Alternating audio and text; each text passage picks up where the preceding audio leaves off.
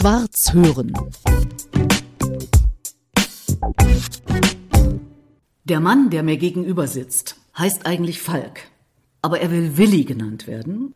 Wenn man bei Wikipedia guckt, dann steht da auch Falk-Willi Wild.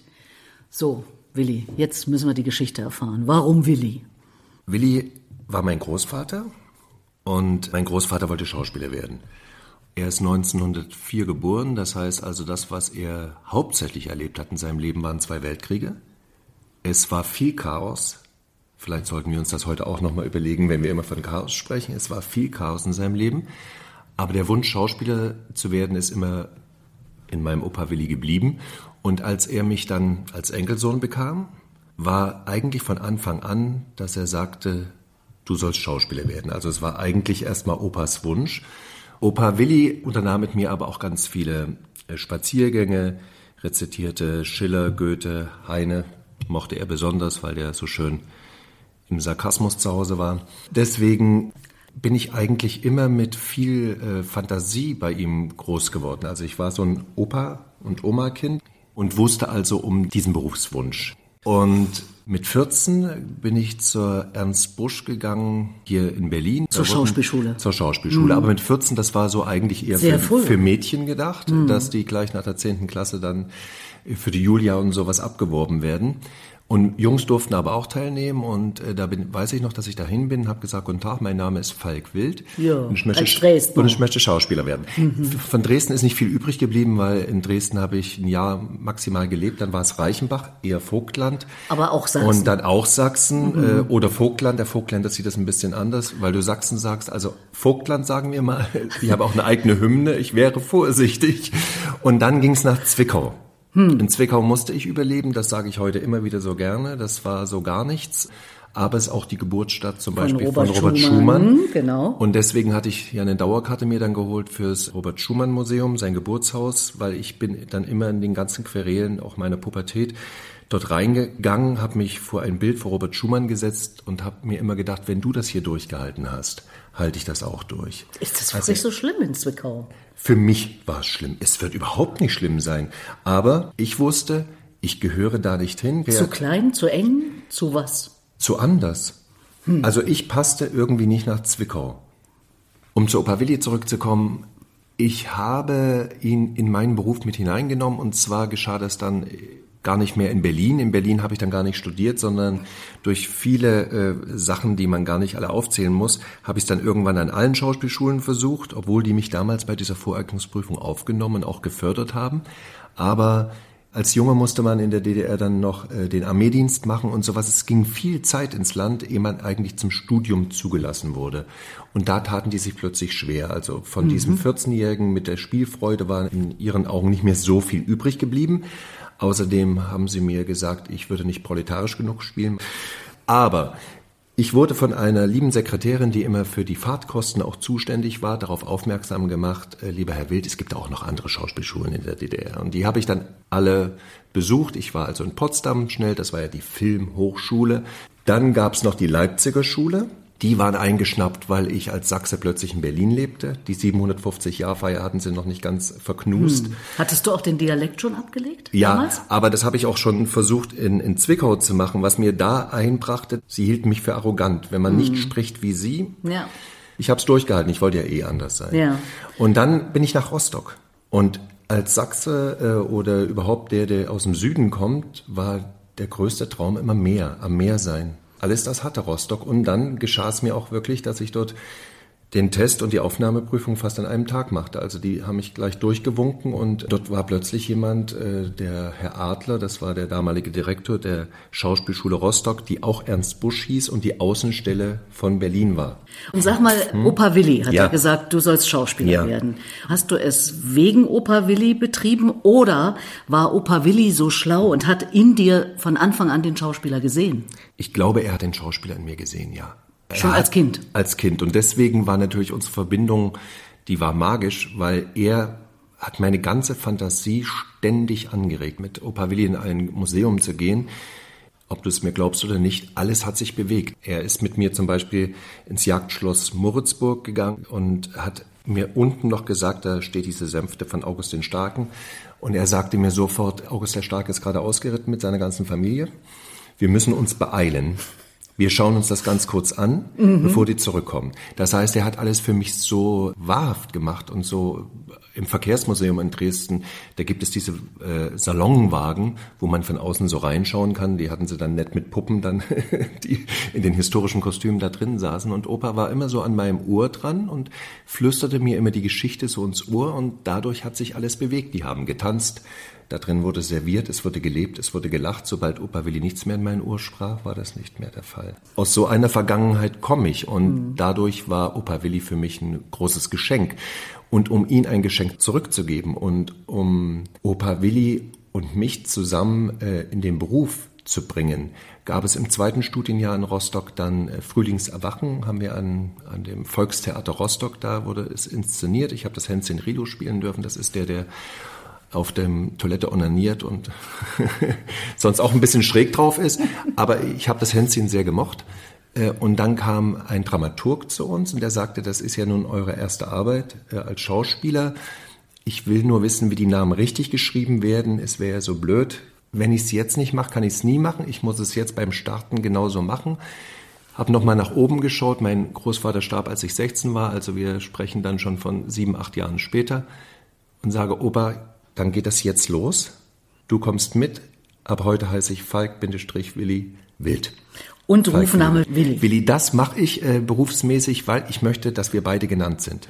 Gut wäre natürlich Falk Willi, aber mein Gott, das wie Hans-Jürgen und sowas, das kriegt man auch nicht so richtig rein.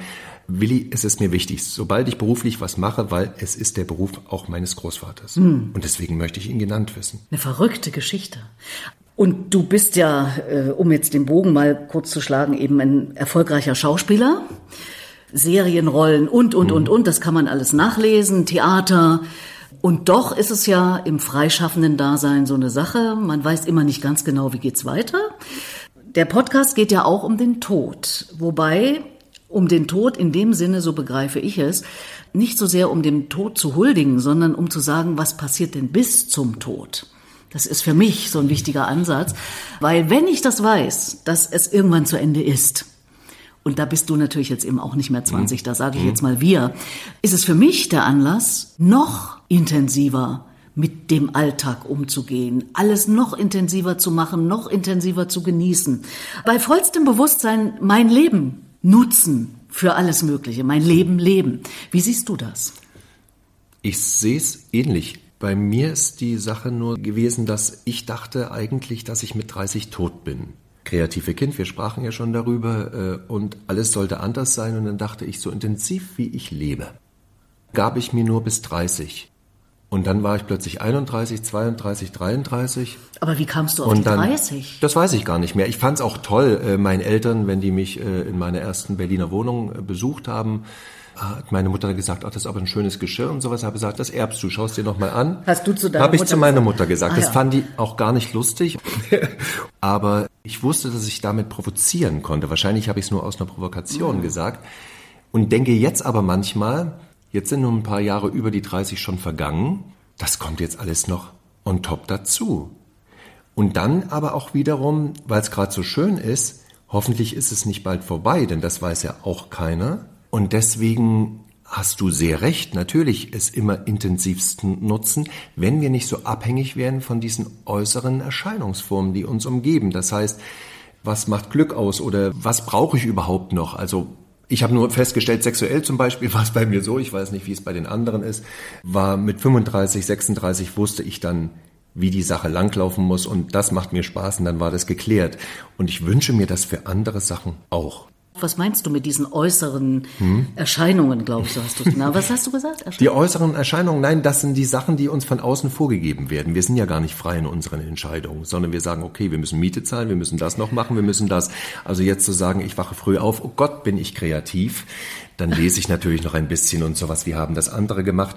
Dann ist mir aufgefallen, je älter ich wurde, dass große Künstler, die wir heute verehren, deren zum Beispiel auch bildende Künstler, deren Bilder in, in Safes weggeschlossen werden, weil sie so wahnwitzig teuer sind, sind völlig verarmt und mittellos gestorben.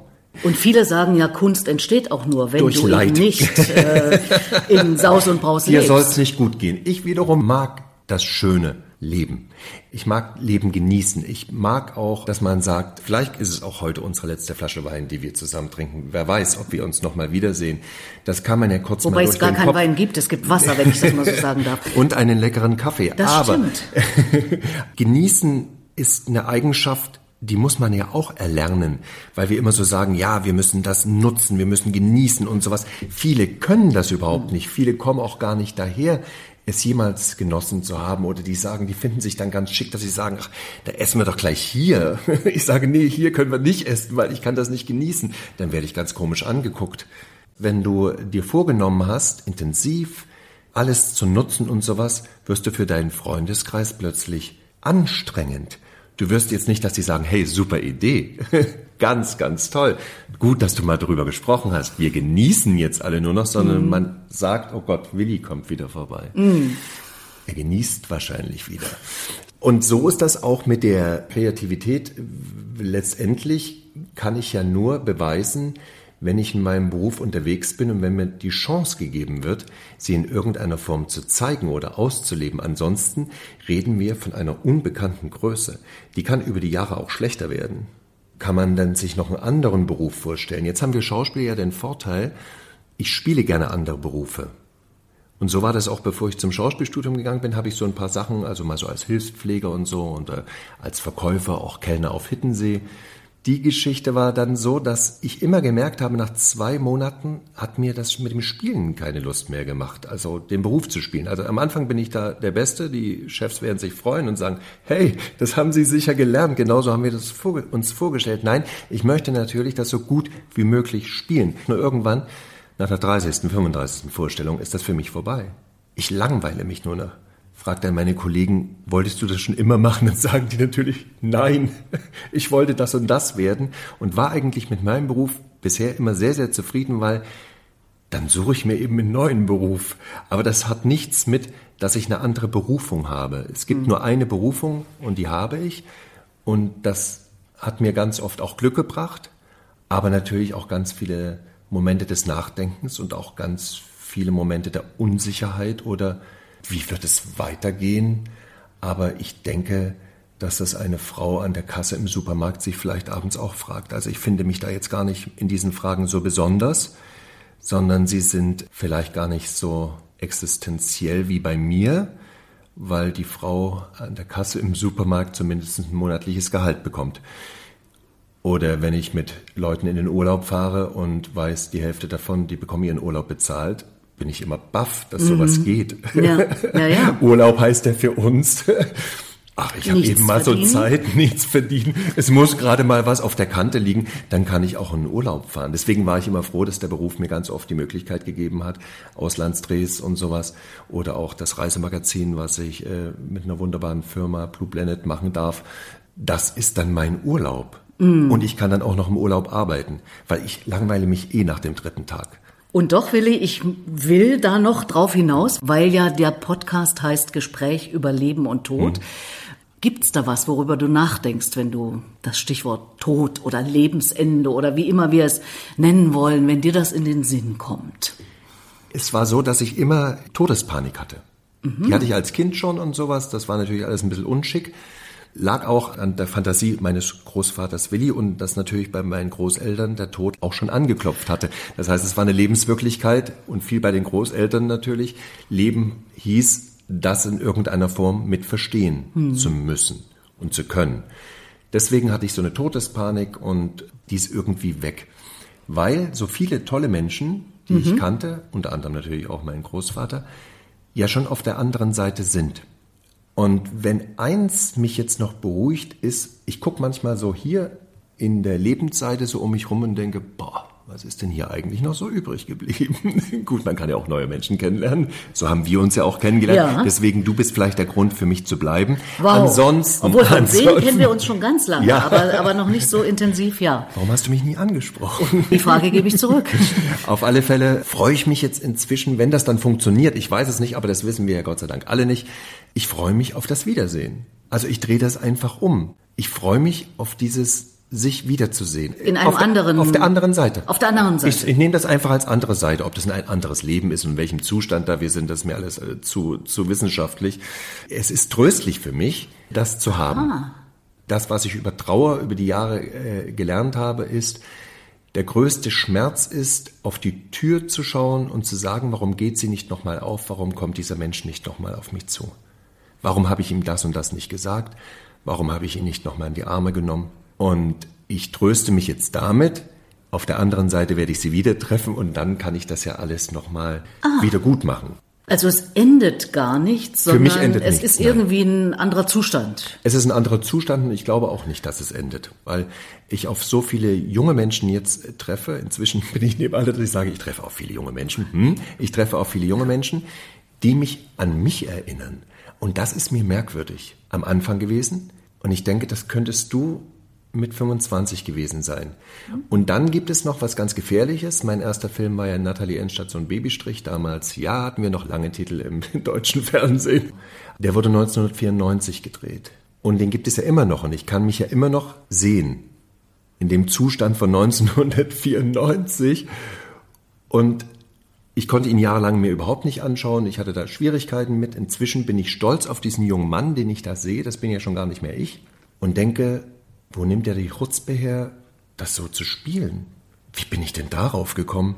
Also ich schaue mich völlig fremd an und denke, den Namen muss man sich merken. Und als ich das merkte, dachte ich, es wird mit mir ja nicht aufhören. Auch an meine Feinde da draußen, ich werde nicht weg sein. Merkt's euch jetzt schon. Äh, äh, an die neidischen Kollegen auch. Und insofern äh, habe ich ja nichts zu verlieren. Insofern sind wir jetzt wieder eigentlich bei deinem Gedanken, dass doch diese Fallhöhe jetzt gar nicht mehr so groß ist, zu sagen, pff, was kostet die Welt? Zeit sollten wir nutzen, aber wir können es auch nur in Freiräumen tun unseres normalen Alltags. Alles hat einen Sinn. Alles hat einen größeren Plan und auch meinen Plan, dass ich alle auf der anderen Seite wiedersehe. Davon Ja. lasse ich mich nicht abbringen und so schlafe ich jetzt jeden Abend eigentlich richtig gut ein. Früher hatte ich immer, ich weiß nicht, wie es dir geht, Angst, Einschlafen hat was mit Todsein zu tun bei mir gehabt. Ich wach nicht mehr auf. Dann gibt's den blöden Spruch, dass man sagt, ach, das wünsche ich mir, das ist das Schönste. Und dann denke ich mir, ach, manchmal schläft man so blöd abends ein oder man hat noch einen dummen Satz gesagt. Wenn ich dann früh nicht mehr aufwache, kann ich das ja gar nicht mehr korrigieren. Also insofern, ich weiß jetzt nicht, wie es stattfinden soll. Auf alle Fälle möchte ich nicht leiden, das kann ich schon mal sagen. Tot umfallen, habe ich mal gehört von dir. Am liebsten einfach umfallen. Da, wo hatte ich die In den meiste Sarggeschichten. Angst? Ach, in den Sarggeschichten hatte ich Wo das du gesagt. mit einem äh, Journalisten, Ja. also er im Ja. Sarg, du im Sarg, Ja. in einer Trauerhalle, sagst du diesen Satz. Petra, das muss dann der Sarg gewesen sein, dass ich gedacht habe. Also wenn ich jetzt nochmal über diesen Satz nachdenke, ich sage vielleicht auch viele Sätze, die in dem Moment stimmen, wo Jetzt du es mir mehr. sagst, nee, jetzt möchte ich nicht direkt umfallen. Aber vielleicht wissen wir es ja in dem Moment auch. Wir reißen die Augen nochmal auf, der andere sagt, was schielst du denn so? Und dann fällst du um. Ich hab's gewusst, der nicht. Für den ist es natürlich ein bisschen merkwürdig, der muss mich dann wegräumen. Aber vielleicht habe ich es ja in dem Moment gewusst. Vielleicht gibt's ja auch so einen Punkt, vielleicht sollten wir uns das wünschen, Petra, im schönsten Augenblicke, das ist doch immer hier, das, das ist doch Faust, das ist doch Goethe, möchte ich sagen, verweile doch, du bist so schön. Wir sehen ein blühendes Feld oder einen schönen Sonnenuntergang. Oder du siehst den Fernsehturm. Du hast mir erzählt, du musst unbedingt irgendwo wohnen, wo du den Fernsehturm in Berlin siehst. Ja, aber ich darf natürlich nicht auf dem Alexanderplatz tot umfallen. Der wird eh schon so viel gemordet. Dann denken dann die wieder, ihn auch nicht gut, Da also. sehe ich nicht gut. Du brauchst die Entfernung, das stimmt. Also aus der Ferne den Fernsehturm nochmal sehen. Dürfte es auch der Eiffelturm sein? Dürfte es irgendwas anderes sein?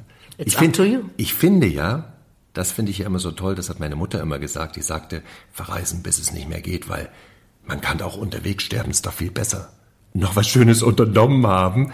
Deswegen, man nennt das, glaube ich, auch kalte Abreise dann auf den Hotels oder Schiffen.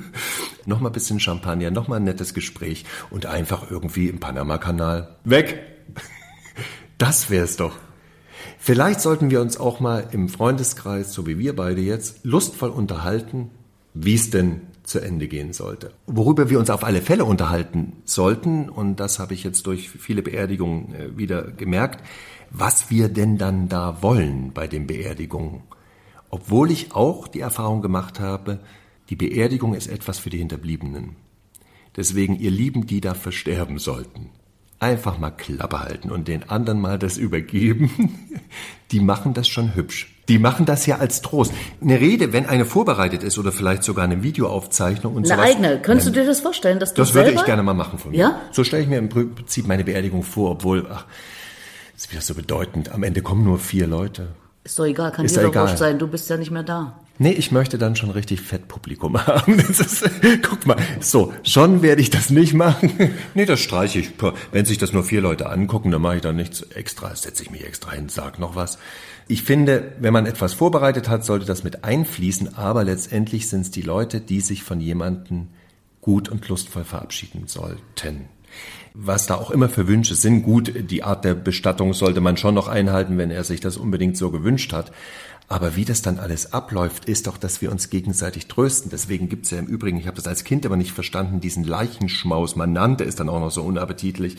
Und man ging Als ob dann, man die Leiche genau, isst. als ob man die Leiche isst. Also zum Hackepeterbrötchen hat man sich da gegenseitig, Mensch, du bist doch auch schon groß geworden und sowas. Dann stand man zwischen den ganzen schwarz gekleideten Menschen und dachte, Gott, was ist denn hier los? Und die können jetzt auch noch was essen. Hm. Aber es hat eigentlich was Gutes. Durch das Essen signalisieren wir uns ja, wir leben weiter. Wir essen. Wir existieren weiter. Das ist wichtig. Je älter ich werde, umso mehr freue ich mich schon auf den Leichenschmaus. Also, weil dieses, na, man isst auch ein bisschen gerne, ne? Ist, damit kompensiert man vielleicht andere Sachen. Ich weiß es nicht. Mit dem Essen meine ich jetzt, nicht mit dem Leichenschmaus unbedingt. Schön, dass das Menschen schon immer so gemacht haben oder auf jemanden nochmal anstoßen oder auch noch ein Gedeck hinstellen oder mit diesem Glas oder nach oben schauen und weil so oft geht's mir jetzt, wenn du mich eben über Opa Willi fragst und sowas, dass ich immer so denke, oder ist er jetzt vielleicht gerade jetzt neben mir, sitzen wir jetzt gerade zusammen hier? Warum sage ich jetzt gerade diesen Satz? Weiß ich nicht. Insofern, ich freue mich auf die andere Seite. Aber es gibt eben auch andere Situationen. Und damit sind wir bei etwas, wofür du dich engagierst. Du engagierst dich im Kinderhospiz Sonnenhof, wo, und der Name sagt es schon, eben Eltern ihre Kinder betreuen, die demnächst sterben werden. Warum machst du das? Um auf Themen aufmerksam zu machen, die der Gesellschaft jetzt nicht so arg schmecken. Kinder und Tod.